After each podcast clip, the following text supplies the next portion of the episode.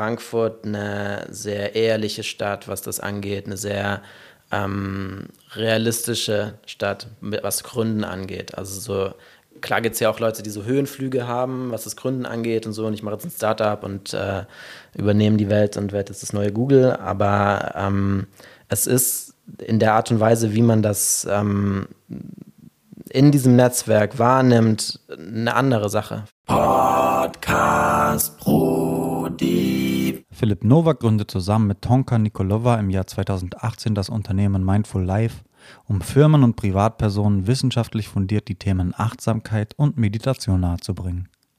Mittlerweile geben sie Workshops mit 1000 TeilnehmerInnen, bildeten bereits 70 MeditationslehrerInnen aus und bündeln nun ihre Erfahrungen in ihrer neuen App MindClub.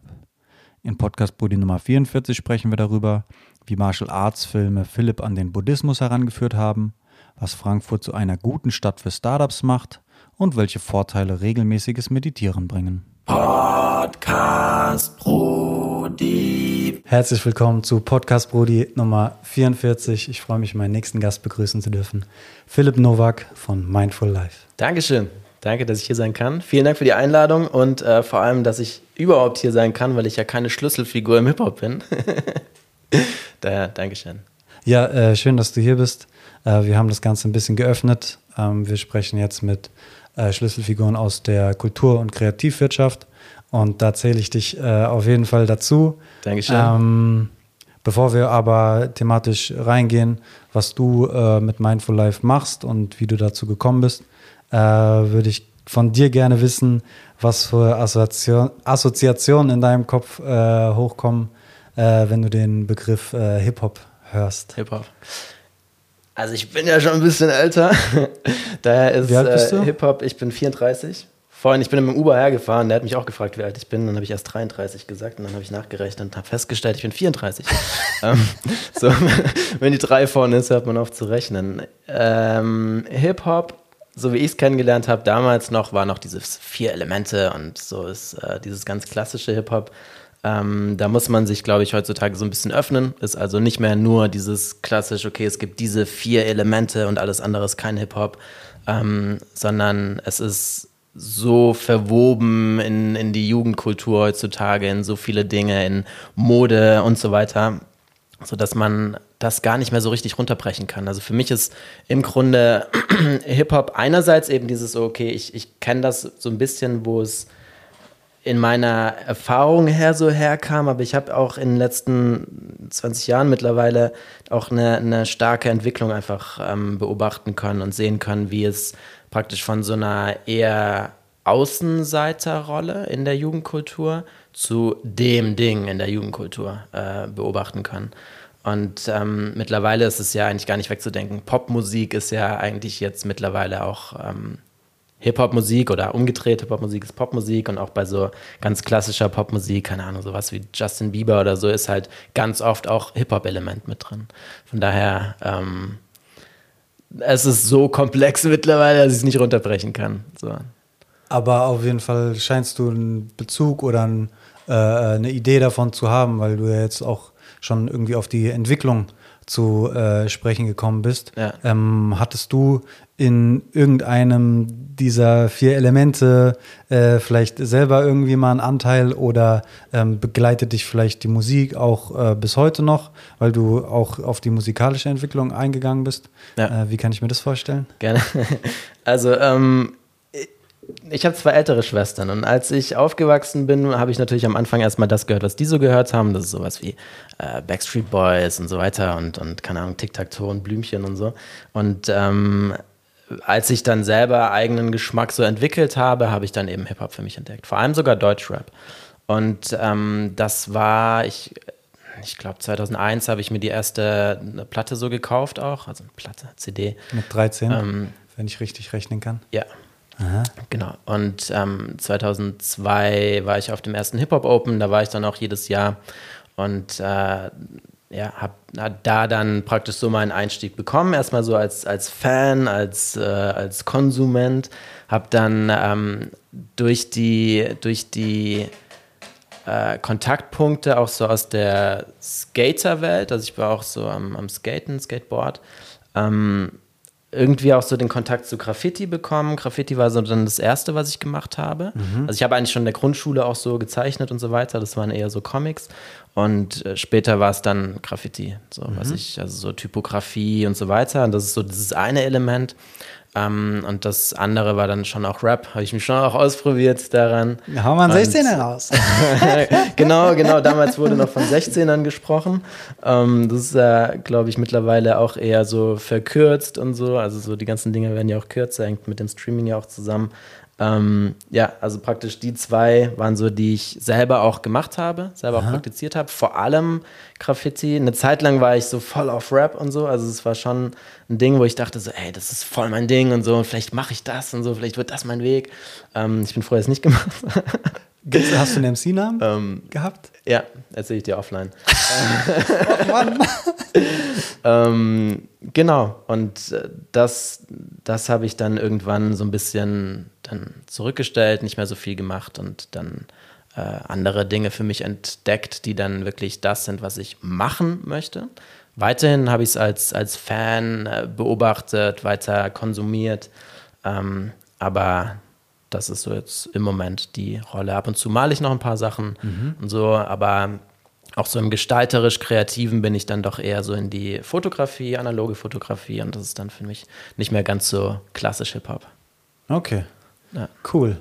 Ähm, wir werden auch gleich drauf eingehen, was dann da kam nach deiner Hip-Hop-Phase, nenne ich es ja. jetzt einfach mal kurz zusammengefasst, ähm, was dich dann vielleicht auch bis heute noch treibt. Das werden wir gleich in Erfahrung bringen.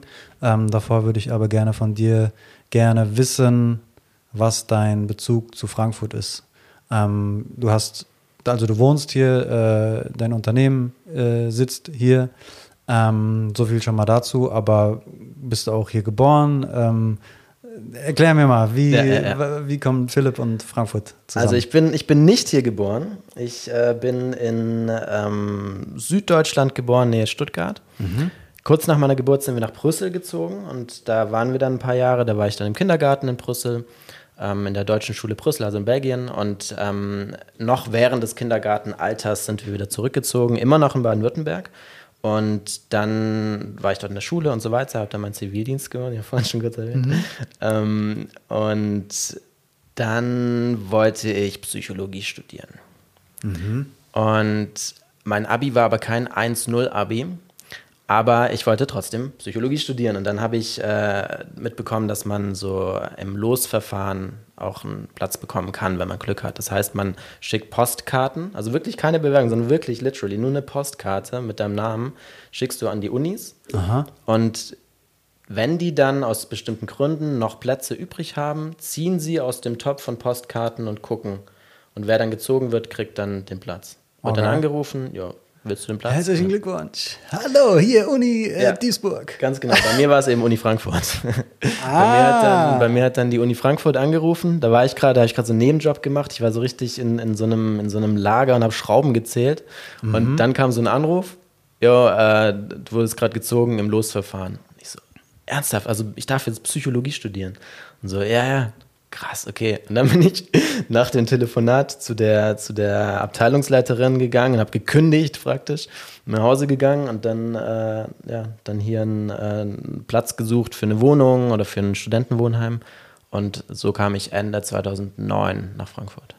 Okay. Ja. Also jetzt auch schon über zehn Jahre hier. Ja. Ähm, an der Goethe, nehme ich an, mhm. studiert man das. Mhm.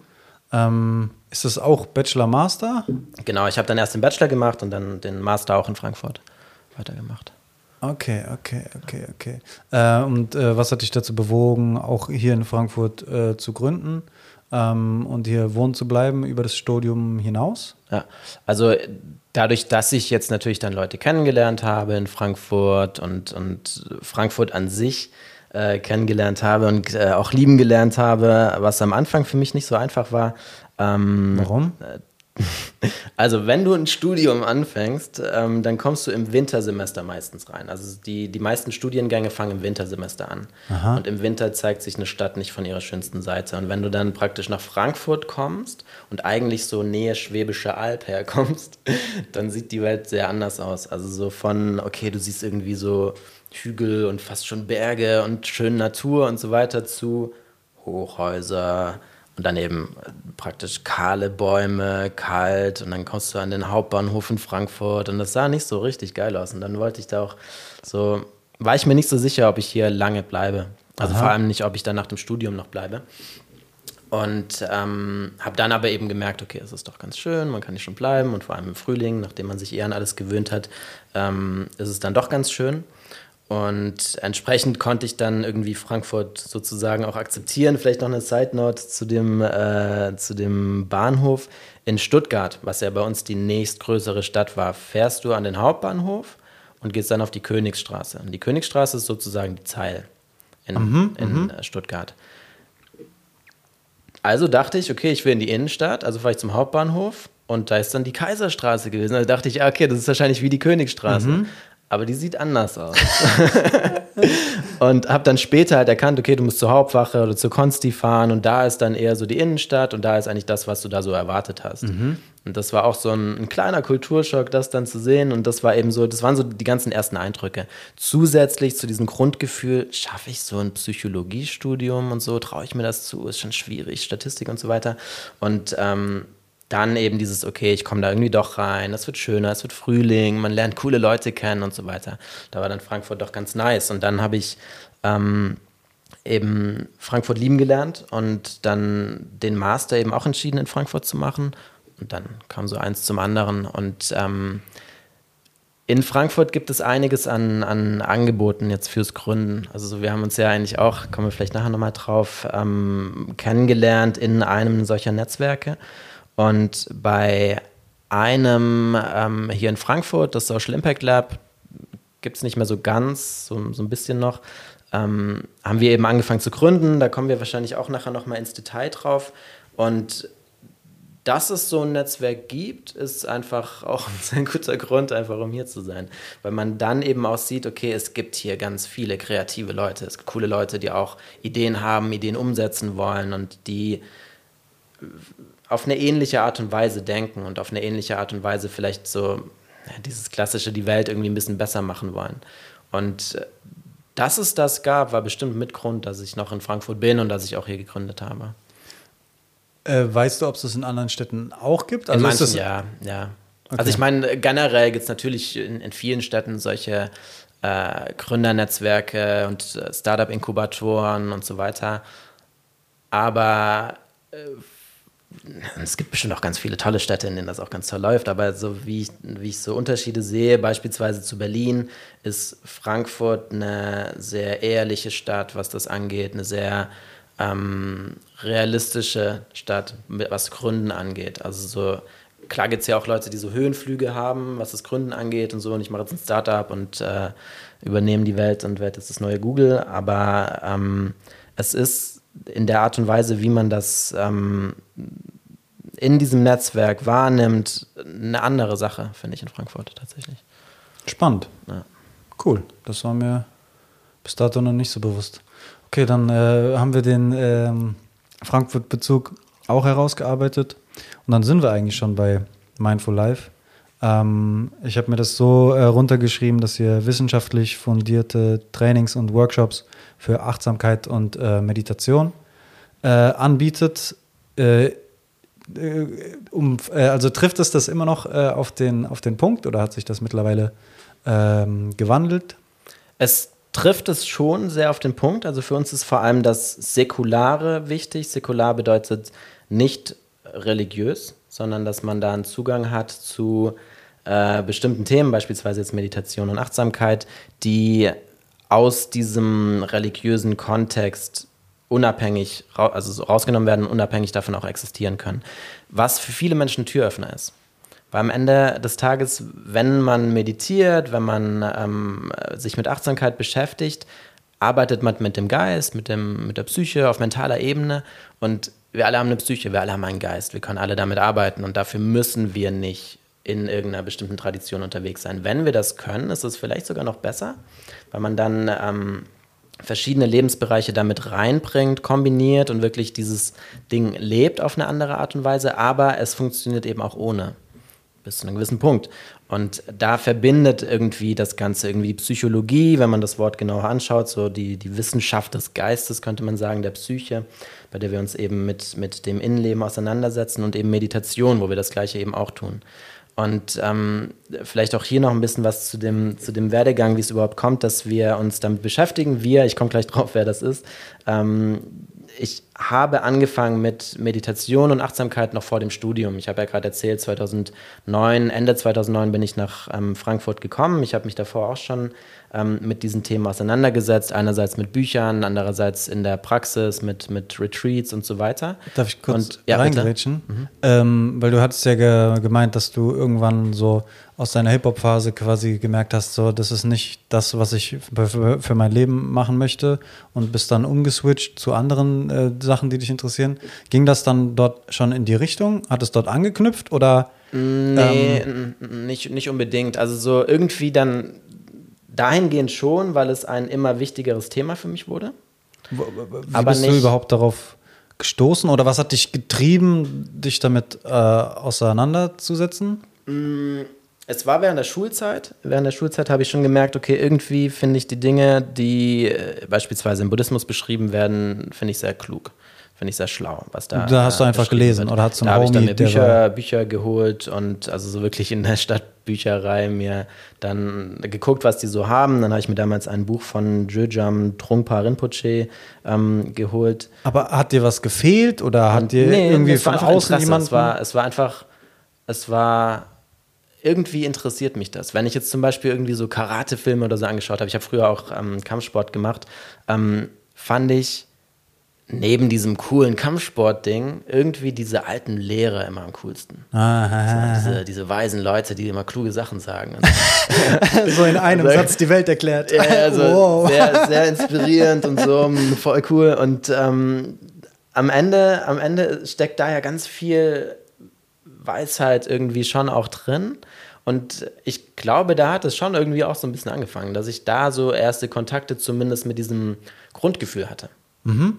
Und äh, dann habe ich halt irgendwie gemerkt, okay, irgendwie dieses Thema Meditation klingt irgendwie spannend, interessiert mich. Wo genau das herkommt, keine Ahnung, aber es gab jetzt nicht irgendwie so ein, ein auslösendes äh, Moment oder so, aber ähm, habe dann zunehmend Interesse bekommen oder entwickelt und habe zunehmend mich mit Inhalten auseinandergesetzt. Beispielsweise jetzt eben dieses Buch aus der, aus der Bücherei oder wenn wir im, im äh, Religionsunterricht verschiedene Religionen uns angeschaut haben und dann eben beispielsweise über den Buddhismus gesprochen wurde. Dann ähm, war mein Abi zu Ende und dann habe ich den Zivildienst gemacht. Und im Zivildienst hatte ich nicht viel zu tun. Mm. Im Zivildienst hatte ich sehr viel Zeit und in der Zeit habe ich sehr viel gelesen. Okay. Und äh, die Dinge, die ich da gelesen habe, waren entweder Meditation, Buddhismus und so weiter, bisschen noch zusätzlich andere Philosophie und Psychologie. Mhm. Und bis dahin wollte ich eigentlich auch gar nicht Psychologie studieren, sondern ich dachte, ich mache irgendwas Kreatives. Ich studiere irgendwie Design oder so, weil ich halt gerne irgendwas Künstlerisches gemacht habe und auch Kunstabi gemacht habe und so. Aber ähm, habe dann gemerkt, irgendwie interessiert mich das doch mehr und ich, vielleicht mache ich diese anderen Sachen mehr so als Hobby mhm. und gehe dann doch eher in diese Richtung. Und dann habe ich eben, vorhin ja schon beschrieben, angefangen mit, mit dem Psychologiestudium hier in Frankfurt und ähm, parallel eben dieses Meditationsding weitergemacht. Und dann habe mhm. ich aber irgendwann gemerkt, vor allem weil ich auch innerhalb der Psychologie, in der klinischen Psychologie unterwegs war, also das nachher Psychotherapie und so weiter ähm, inhaltlich bedeutet, ähm, dass es da viele Berührungspunkte gibt und dass es heutzutage ein Ding in der Psychologie ist, in der westlichen Psychologie, dass man sich mit Achtsamkeit beschäftigt, dass man sich mit Meditation beschäftigt und dass das sogar in der klinischen Psychologie, je nachdem in welche Richtung, auch eine Rolle spielt. Also dass man das sogar nutzen kann teilweise, also nicht, es ersetzt jetzt keine Therapie, aber man kann das gut kombinieren. Ähm, und habe gesehen, okay, diese zwei parallele Wege, die irgendwie beide interessant sind für mich, müssen gar nichts getrenntes sein. Die kann man auch irgendwie verbinden. Mhm. Und habe dann auch gemerkt auf dem Weg, dadurch, dass ich mich mit Leuten immer wieder unterhalten habe, ein bisschen erzählt habe, wieso Meditation irgendwie für mich so interessant ist, was daran so spannend ist und ähm, dass viele Leute sich dafür interessieren können, öffnen können, insbesondere wenn man dann so ein bisschen erzählen kann, was passiert beispielsweise im Gehirn, wenn wir meditieren, was gibt es da für Studien und so, was, äh, was wurde da so rausgefunden. Und dass die, dass nicht alle sich praktisch mit diesem traditionellen wirklich verbinden können, wie ich es persönlich schon kann. Ähm, was mich persönlich eben interessiert, aber viele eben nicht. Und dann haben wir halt gemerkt, oder habe ich, äh, ich komme nachher gleich auf wir, ähm, gemerkt, dass man da wirklich was Unterstützendes anbieten kann, was es aber so nicht unbedingt gibt. Es gibt viele tolle Meditationsangebote oder gab damals viele, die ähm, alle aber trotzdem in irgendeiner traditionellen Richtung waren. Mhm. Irgendein Yoga-Studio, mhm. irgendein buddhistisches Zentrum, hinduistische Zentren, ganz viel Esoterik und Hippie. Zeug, ähm, aber halt nichts, bei dem man sagt, okay, wir machen wirklich diese, diese Arbeit am Geist unabhängig davon.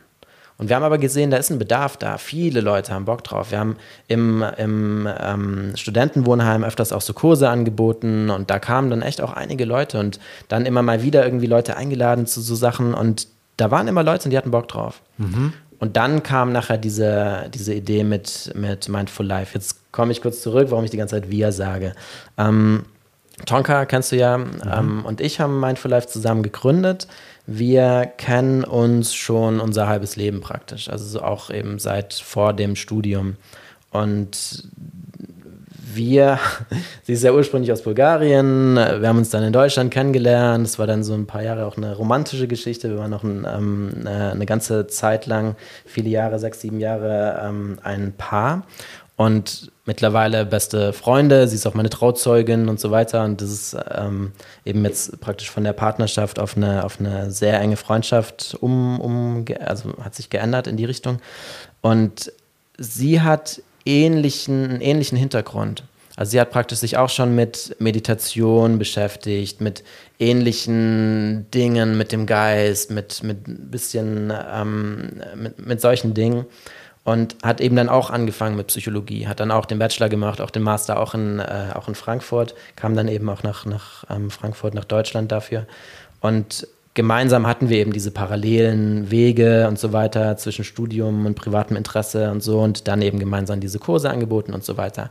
Und das ist der Grund auch, warum wir überhaupt zum Social Impact Lab kamen, weil sie Leute kannte, die dort gegründet haben. Weil in ihrer Community in Bulgarien oder Bulgaren sind, sind oft sehr, sehr connected, die sind da nicht so individualistisch unterwegs, wie, wie wir Deutschen oft sind. Ähm, eher, eher kollektivistisch und, und sind daran interessiert, wirklich irgendwie Teil einer Community zu sein.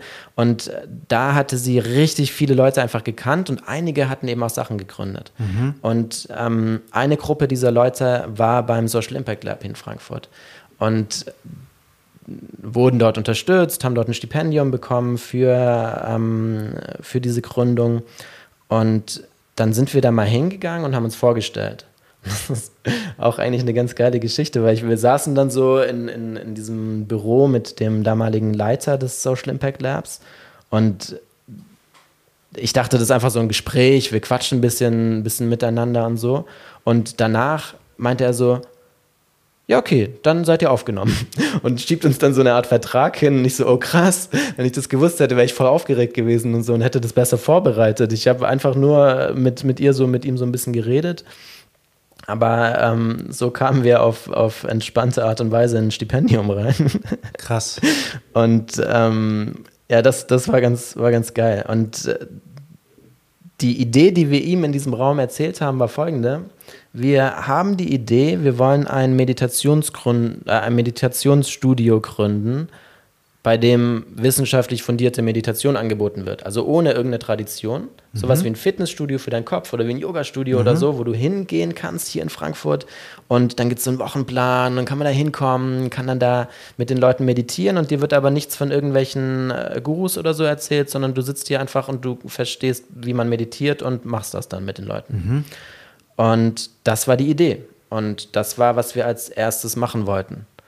Und so hat es angefangen. Und ich weiß nicht, ob ich jetzt schon so erzählen soll, wie wir dann das äh, Ganze entwickelt haben, aber das war zumindest so der Startpunkt. Geil, geile Story. Ähm, das knüpft irgendwie ein bisschen äh, oder gibt so die, die Vorlage für eine Frage, die ich sowieso äh, stellen wollte, nämlich ähm, ob du quasi schon immer irgendwie gründen wolltest oder dass gedacht hast, ich muss irgendwann ein Unternehmen machen und yeah, Unternehmen ähm, Oder ob das mehr so äh, zu dir gekommen ist? Also wie sah dann der Prozess äh, gute, sehr gute Frage. aus? Ist tatsächlich, ist tatsächlich eine Sache, mit der ich mich immer mal wieder zumindest gedanklich beschäftige. Und das ist das, was ich vorhin meinte mit Berlin und Frankfurt und so.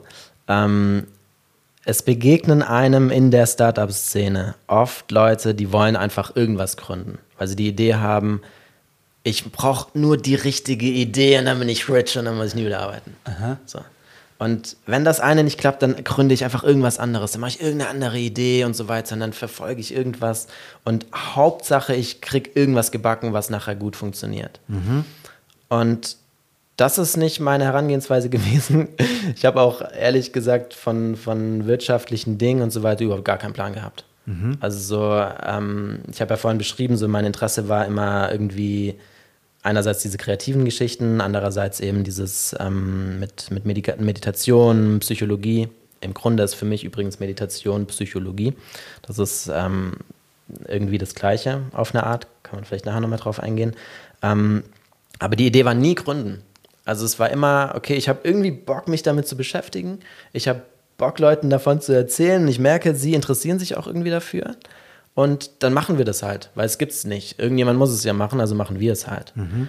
Ähm, Tonka ist ein bisschen anders. Sie ist von ihrem Wesen her tatsächlich eher eine Gründerin als ich mhm. und hat auch schon andere Sachen mitgegründet. Hier in ähm, Bockenheim beispielsweise gibt es diesen Unverpacktladen Kramgenau. Mhm. Den hat sie damals, also so dieses Projekt hat sie damals mitgegründet, ist dann ähm, irgendwann ausgestiegen, weil Mindful Life hat dann noch so ein paar andere Sachen auch gegründet. Ähm, also sie ist könnte man sagen, eigentlich Seriengründerin. Also sie hat mehrere Sachen gegründet. Ah. Und ähm, genau, also so, ich würde mich mit dem Thema genauso beschäftigen, auch wenn da jetzt keine Gründung draus passieren würde oder so. Also wenn ich jetzt, keine Ahnung, den klassischen Weg als, als Psychotherapeut oder so gehen würde, würde ich mich weiterhin sehr intensiv mit diesem Thema beschäftigen. Mittlerweile allerdings, da wir uns sehr viel mit diesen Gründen beschäftigt haben, ähm, habe ich das schon auch ein bisschen für mich entdeckt, dieses auf eine andere Art kreativ sein.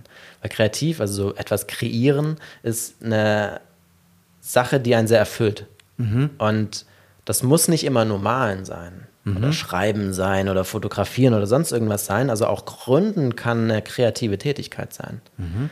Und entsprechend sprudeln bei uns auch immer mehr Ideen und wir haben auch immer mehr Bock, Sachen umzusetzen.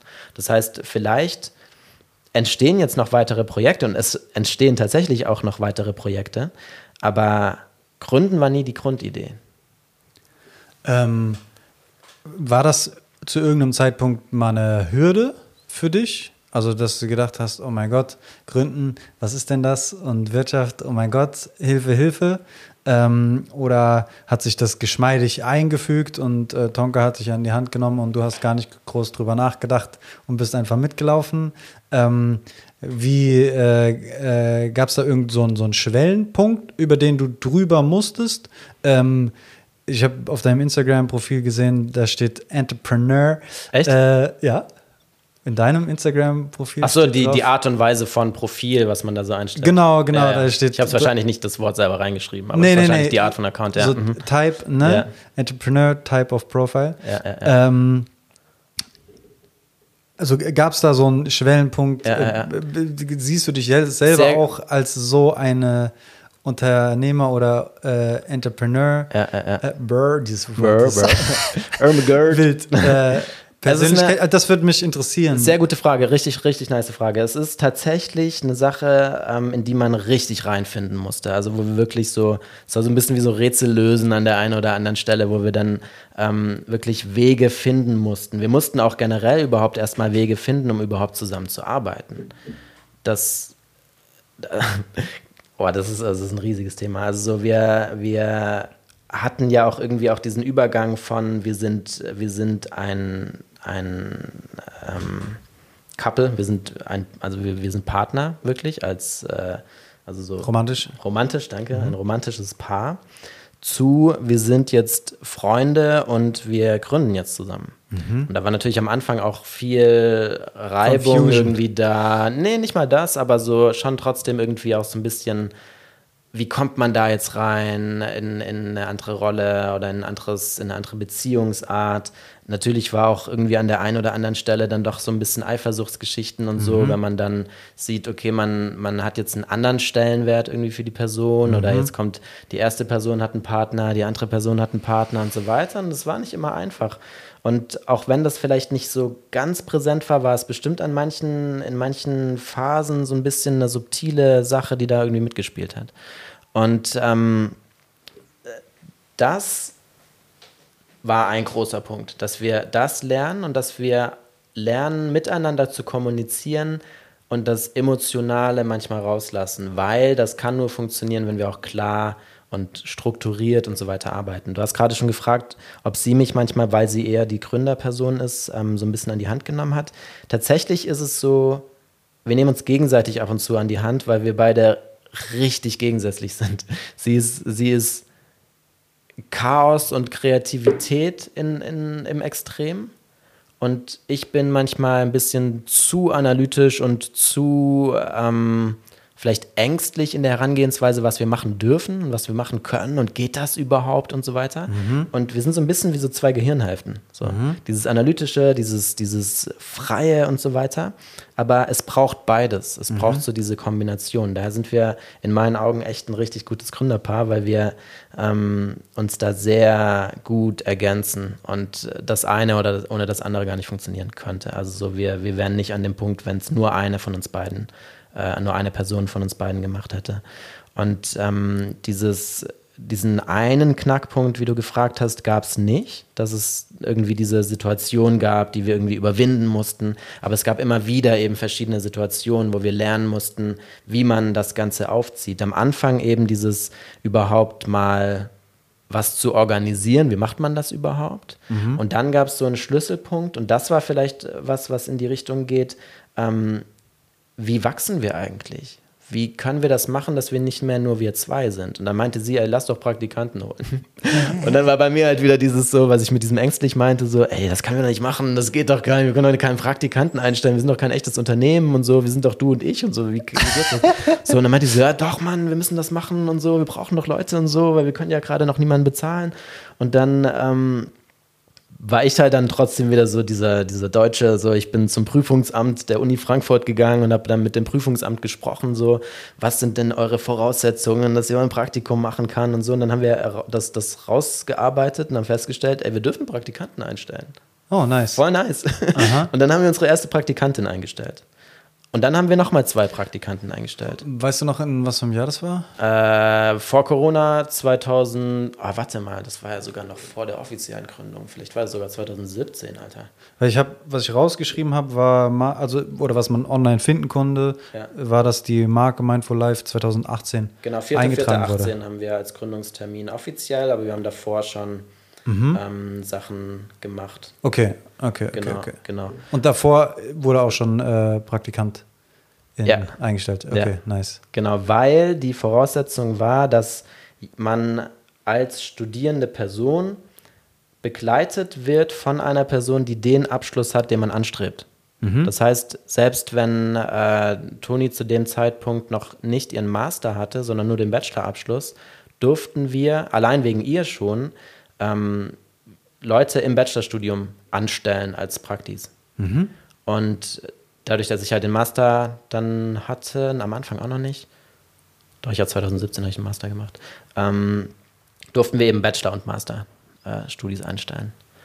Und am Anfang eben, wie gesagt, wir hatten erst eine Praktikantin, dann hatten wir zwei Praktis und so weiter. Und dann hatten wir irgendwann so ein paar Leute um uns herum, die ein geiles Praktikum hatten. Mhm. Also, weil mein Praktikum, ey, was ich, was ich für Praktika gemacht habe im, im, im Studium, das war so teilweise wirklich Tag ein, Tag aus am Computer sitzen, Fragebogen, eintragen im Computer, Fragebogen lesen, eintragen im Computer. Und das ist todeslangweilig. Aha.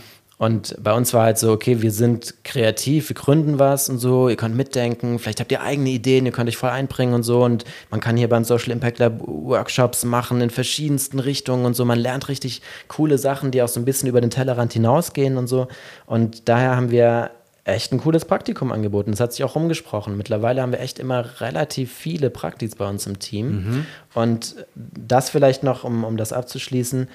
Am Anfang hatten wir einzelne, dann mal zwei, dann mal drei, dann mal vier und so auf einmal und haben dann festgestellt, wenn jetzt alle alles machen, kommen wir nicht so weit. Mhm. Also gründen wir Abteilungen. Gibt es ein Marketing-Team. Dann gibt es ein Produktentwicklungsteam. Mhm. Dann gibt es dieses Team und dieses Team und so weiter. Und mittlerweile haben wir so richtige Abteilungen. Und auch eben, Die da wären?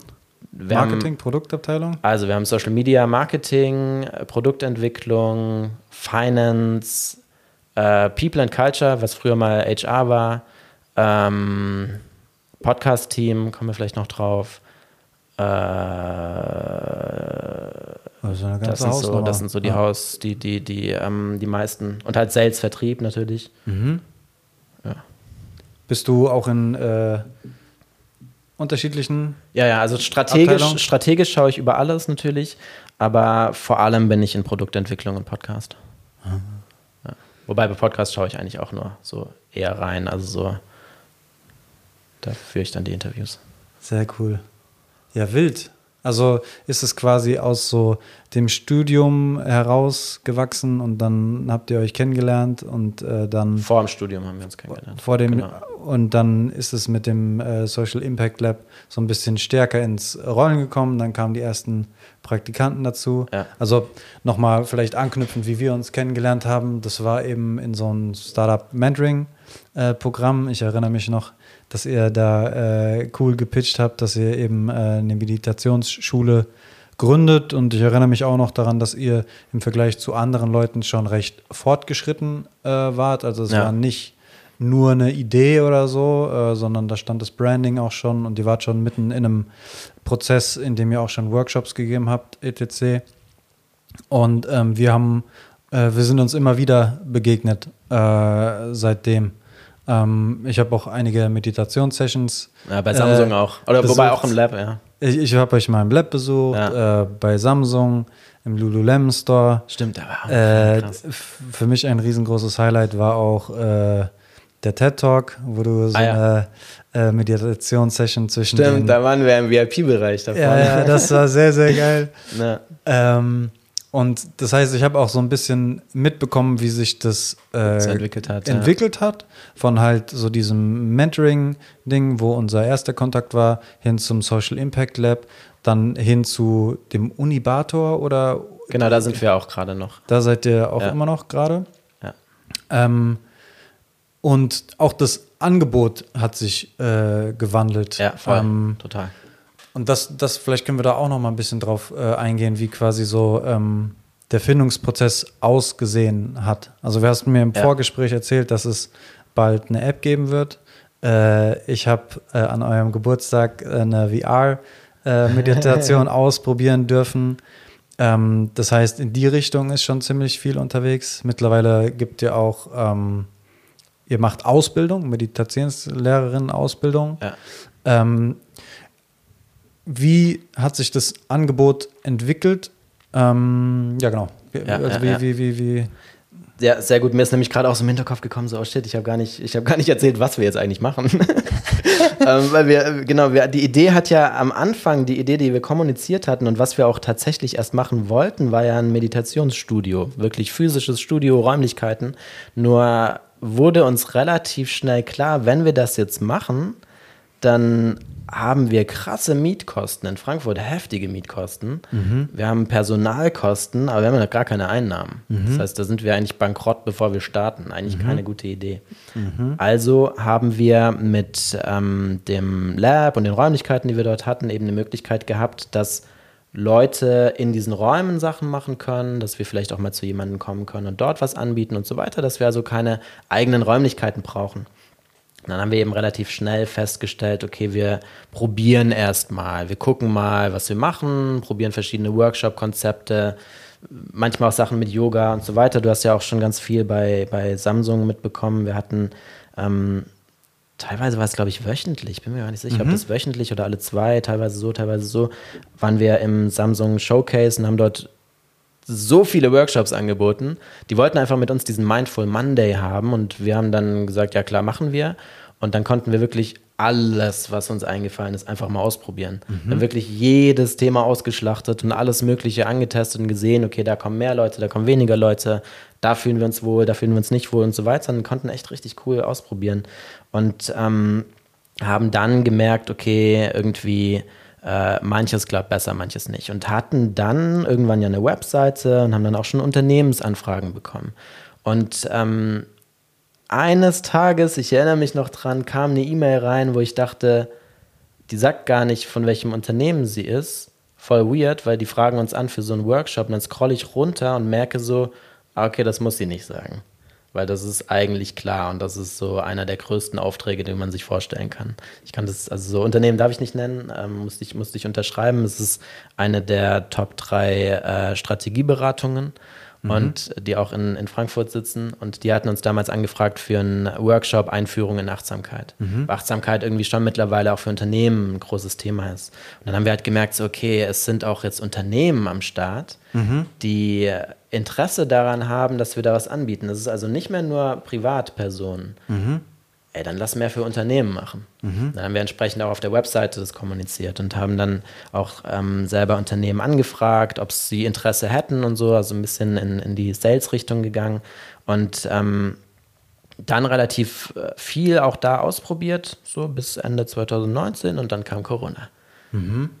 Und da hatten wir schon viele Ideen, du hast gerade schon die Ausbildung angesprochen, aber wir mussten komplett ummünzen auf Online. Mhm. Und bisher waren wir komplett offline. Mhm.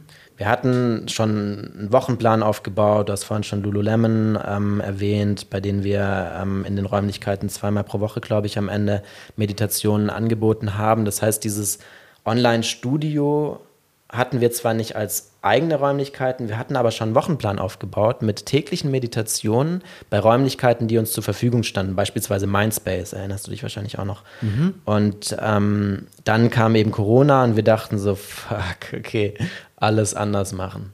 Mal gucken, ob es klappt. So, die Welt, die Welt steht Kopf und wie, wie machen wir jetzt das, was wir bisher gemacht haben, was jetzt langsam angelaufen ist, wie kriegen wir das jetzt in die Online-Welt? Mhm. Und haben dann so richtig so in Anführungsstrichen Krisengespräche ähm, gehabt, auch mit, mit Mentoren und so und überlegt, okay, wie gehen wir da jetzt am besten vor? Wir probieren es einfach, das online anzubieten. Mhm sehr lange Rede, kurzer Sinn. ähm, mittlerweile haben wir ein Online-Meditationsstudio. Das heißt, die ähm, Idee von einem Meditationsstudio gibt es weiterhin, aber eben online. Da haben wir im Moment über 20 Meditationen pro Woche. Mhm. Oder über 30 sogar, glaube ich. Ich glaube, es sind über 20 Lehrer und über 30 Sessions. Viele auf jeden Fall, ausreichend viele und ähm, bieten Online-Workshops für Unternehmen, haben dadurch die Möglichkeit, nicht mehr nur mit Unternehmen in Frankfurt zu arbeiten, sondern weltweit. Mittlerweile konnten wir mit Zehntausenden Menschen Workshops durchführen, Trainings durchführen, Meditationen machen, die Ausbildung, die wir schon angefangen haben zu konzipieren am Anfang ähm, vor Corona, haben wir dann komplett umgeschrieben auf online. Die hat jetzt online schon einige, Mal, eine, einige Male stattgefunden. Wir haben jetzt schon 70 Leute ausgebildet zum Meditationslehrer, zur Meditationslehrerin. Krass. Und ähm, teilweise unterrichten die dann bei uns. Genau, und dann, ähm, ja, sind wir praktisch in zwei Sparten unterwegs. Das eine ist Privatpersonen, das sind vor allem eben diese äh, täglichen Sessions und Unternehmen. Die können an, auf diesem ähm, Online-Studio zugreifen, die können aber eben auch eigene Workshops bekommen oder auch so exklusive Sessions, dass wir beispielsweise jeden Dienstag zu diesem Unternehmen kommen und mit denen dann meditieren. Mhm.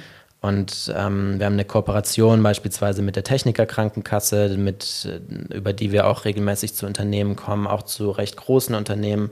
Da hatte ich jetzt ähm, auch mal Workshops mit 1000 Leuten und so bei wow. einem Workshop. Aha. Das ist crazy. Und ähm, teilweise halt auch Aber international, Englisch und so, alles online. Aha.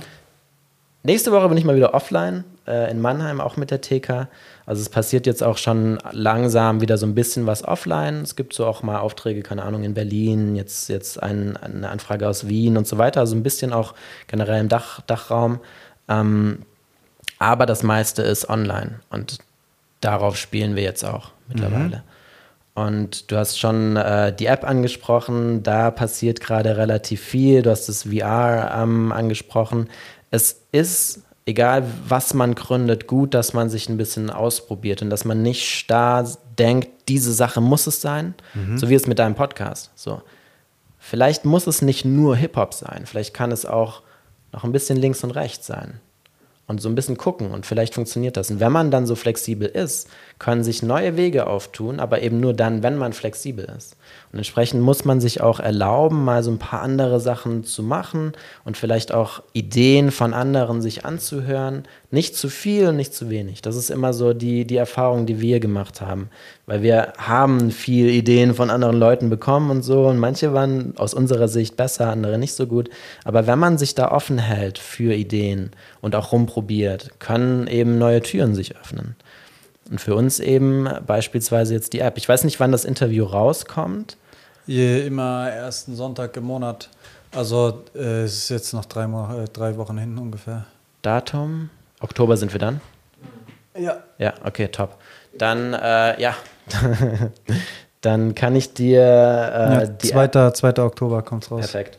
Also dann gibt es die App auch schon. Wir kriegen die nämlich nächsten Dienstag zum Absegnen. Lassen wir Podcast für die Rabattcodes. ja, machen wir. Wir machen Podcast für die Rabattcodes gerne. Wie viel Prozent und so weiter kann ich nicht alleine entscheiden. Gucken wir. Findet ihr dann. Aber ja, das machen wir natürlich. Selbstverständlich. Die ähm, App heißt Mind Club. Aha. Und es ist praktisch entstanden aus all den Erfahrungen, die wir so in den letzten Jahren gemacht haben. Ich habe schon gesagt, wir haben mit, mit Zehntausenden Leuten weltweit mittlerweile meditieren dürfen. Wir konnten durch Rückfragen mit Leuten, ähm, Menschen, die wir regelmäßig begleitet haben, bei denen wir Entwicklungen beobachten konnten, konnten wir sehen, worauf es ankommt, wenn man wirklich was lernen möchte, wirklich tiefer eintauchen möchte in die Meditation. Und haben das, was es braucht. Es gibt tolle Meditations-Apps, aber so wie wir es festgestellt haben, gibt es das so nicht. Und ähm, das wollten wir anders machen. Das mhm. heißt, es ist zwar klar, es ist die tausendste Meditations-App auf dem Markt, aber sie ist auch anders als mhm. die anderen Apps, sagen natürlich alle am Ende. Aber ähm, der Unterschied ist einerseits, dass man nicht nur konsumiert in die eine Richtung. Das ist, was für viele tatsächlich auch ein Problem darstellt, die Meditation lernen wollen. Alles wird Meditation genannt, alles wird Achtsamkeit genannt heutzutage. Du findest bei ähm, bei YouTube, bei Spotify, bei sonst irgendwas, im Bücherregal, in der, in, in irgendeinem Buchhandel findest du so viel Zeug, was du konsumieren kannst und da ist auch echt viel Quatsch dabei. Mhm. Also auch viel, bei dem ich sagen würde, das ist keine Meditation und das ist keine Achtsamkeit. Aber ihr nennt das so. Und da muss man ein bisschen aufpassen. Aber man kann halt nichts tun, wenn man das nur in die eine Richtung konsumiert und man keine Fragen stellen kann. Mhm. Und jetzt ist das Problem, dass ich keine Fragen stellen kann bei Apps, bei Videos, bei Büchern und dass dort, wo ich Fragen stellen kann, eben meistens irgendwelche Gurus sitzen. Wenn ich mich darauf einlassen kann, super. Ich persönlich, wie gesagt, gehe ja auch, auch in einer traditionellen Richtung. Aber wenn ich das nicht kann, habe ich niemanden, den ich Fragen stellen kann. Und das ist bei uns eben anders. Das heißt, wir haben natürlich auch so ein On-Demand-Angebot. Man kann dann ähm, Meditationen sich an, anhören, man kann sich Videokurse zu verschiedensten Themen anschauen. Ähm, wann immer man möchte, wo immer man möchte und so weiter. Also dieses klassische, dieser klassische Vorteil von Apps, aber wir haben eben auch weiterhin Live-Sessions. Das heißt, wir verfrachten praktisch unser Online-Studio in die App. Mhm. Und man hat da eben die Möglichkeit, Fragen zu stellen, sich auszutauschen. Es geht also in zwei Richtungen. Mhm, es mhm. gibt eine Community, man kann sich miteinander austauschen. Es gibt also auch so einen Community-Bereich mit so einem Feed, wo man Sachen posten kann und so weiter. Ist alles in der App drin. Und ähm, Zusätzlich ist es für die Lehrer auch cool und Lehrerinnen, dass man ähm, sich selbst auch ein Profil aufbauen kann. Das heißt, die, die bei uns beispielsweise in der Ausbildung waren, können sich dann bewerben, in der App zu unterrichten und in der App hast du dann die Möglichkeit, deine eigenen Mitgliedschaften zu verkaufen. Das heißt, sie können dann sagen, einerseits kannst du bei uns die App generell konsumieren, du kannst dir eine Monatsmitgliedschaft, eine Jahresmitgliedschaft holen und dann alle Inhalte anschauen. Oder du sagst, ey, eigentlich gehe ich eh nur zu Joscha. Eigentlich gehe ich nur zu seinen Live-Sessions. Eigentlich ist das mein Lehrer und ich will nur seine Inhalte sehen. Dann werde ich ein bisschen günstiger im Monat auch äh, wegkommen, indem ich mir die Joscha-Mitgliedschaft hole. Mhm. Und so kannst du praktisch, wenn du bei uns dann Lehrer bist, ähm, deine eigene Mitgliedschaften verkaufen, deine eigene Community aufbauen. Und das ist dann halt praktisch dann auch nochmal von dem Community-Gedanken eine ganz geile Sache. Und so wachsen wir halt gemeinsam dann mit allen, die da drauf sind. Ich bin sehr gespannt. Ja. Ein, ein, ein weiteres, äh, ein weiterer Versuchsballon, ein weiteres. Ja, wobei wir da schon Genau, das ist eben dieses Zusammenführen von den Sachen, die sich schon etabliert haben. Also die, die Ausbildung ähm, funktioniert schon ganz gut, das Online-Studio funktioniert schon ganz gut. Wir werden ständig gefragt nach irgendwelchen Apps oder Tipps für Apps und so weiter.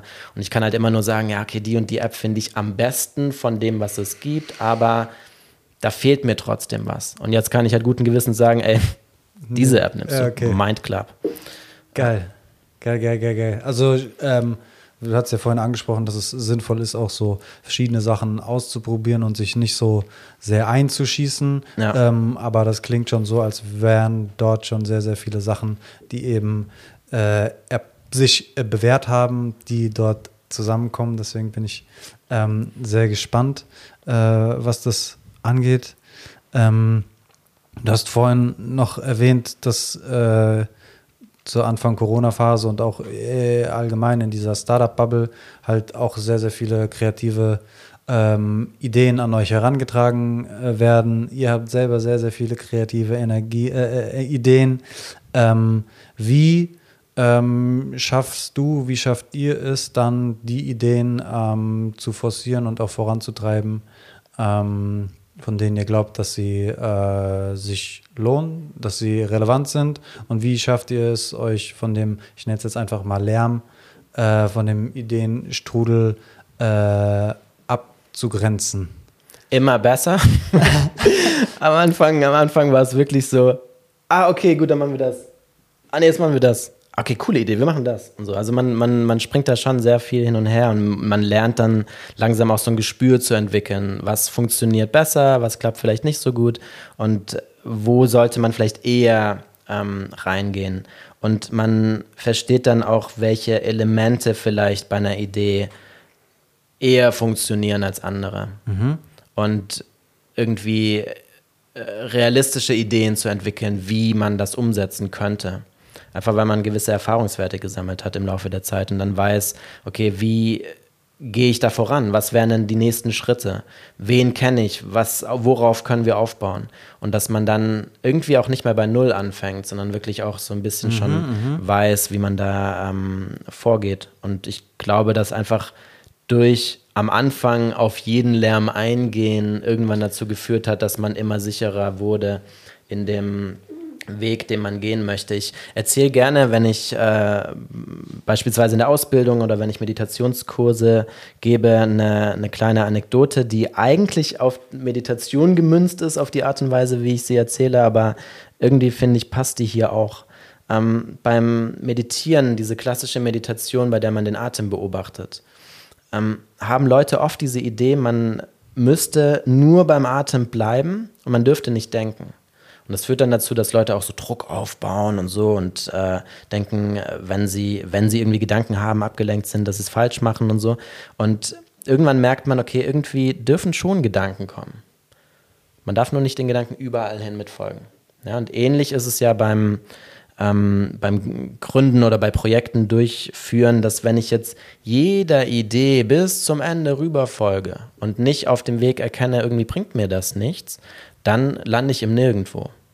Und die Anekdote, bei der ich oder die ich da gerne erzähle, ist, dass äh, Freunde meiner Eltern waren mal bei uns zu Besuch, als wir neu irgendwo in so ein, ähm, in so ein ähm, Wohngebiet gezogen sind, in dem wir, also als wir von Belgien zurückkamen.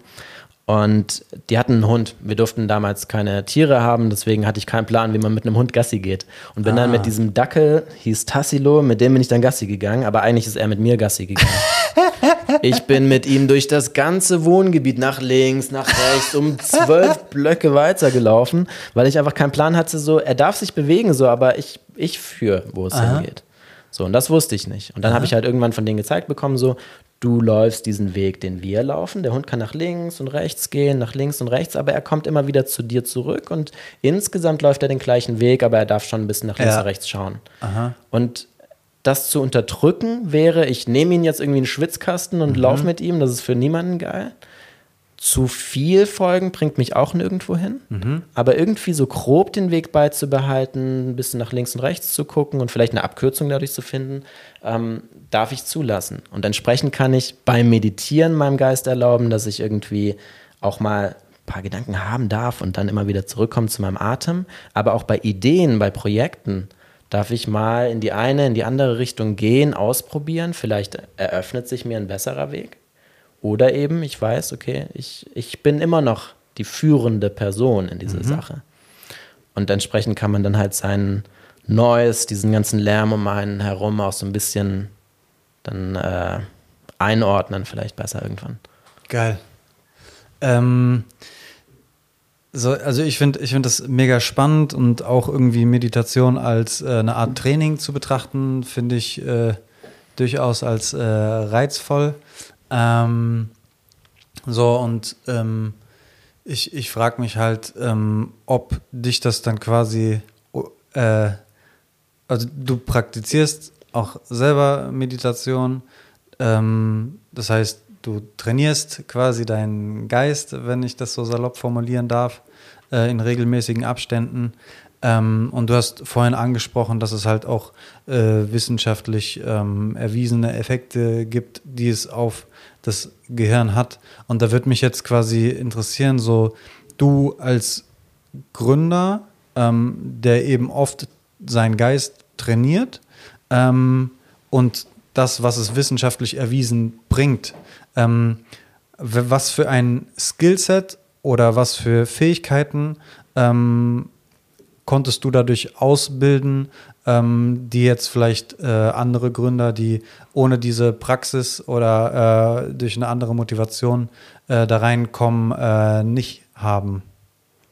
Also auch eine, auch eine mega interessante Frage. Wichtig ist erstmal zu sagen, es gibt tausend Wege, um dahin zu kommen, beispielsweise irgendwie konzentrierter zu werden oder sich zu entspannen oder sonst irgendwas. Das heißt, selbst wenn Leute jetzt nicht meditieren, vielleicht gibt es andere Methoden, die ihnen helfen, an ein vergleichbares Ziel zu kommen. Also es kann auch sein, dass ich ähm, mein Sport Gehirn mache. trainieren kann. Ja, zum Beispiel Sport machen für gewisse Aspekte davon, aber jetzt, wenn wir so Gehirntraining uns anschauen, Sprachen lernen, lesen und so weiter. Es gibt natürlich Dinge, so die trainieren mein Gehirn auch und auch ähm, teilweise die gleichen Bereiche und so weiter. Von daher ähm, denke ich nicht, dass jetzt jemand, der regelmäßig meditiert, irgendwie eine, eine, Sonderstellung hat. Aber es gibt viele Vorteile der Meditation, die gerade für Gründer ähm, und Gründerinnen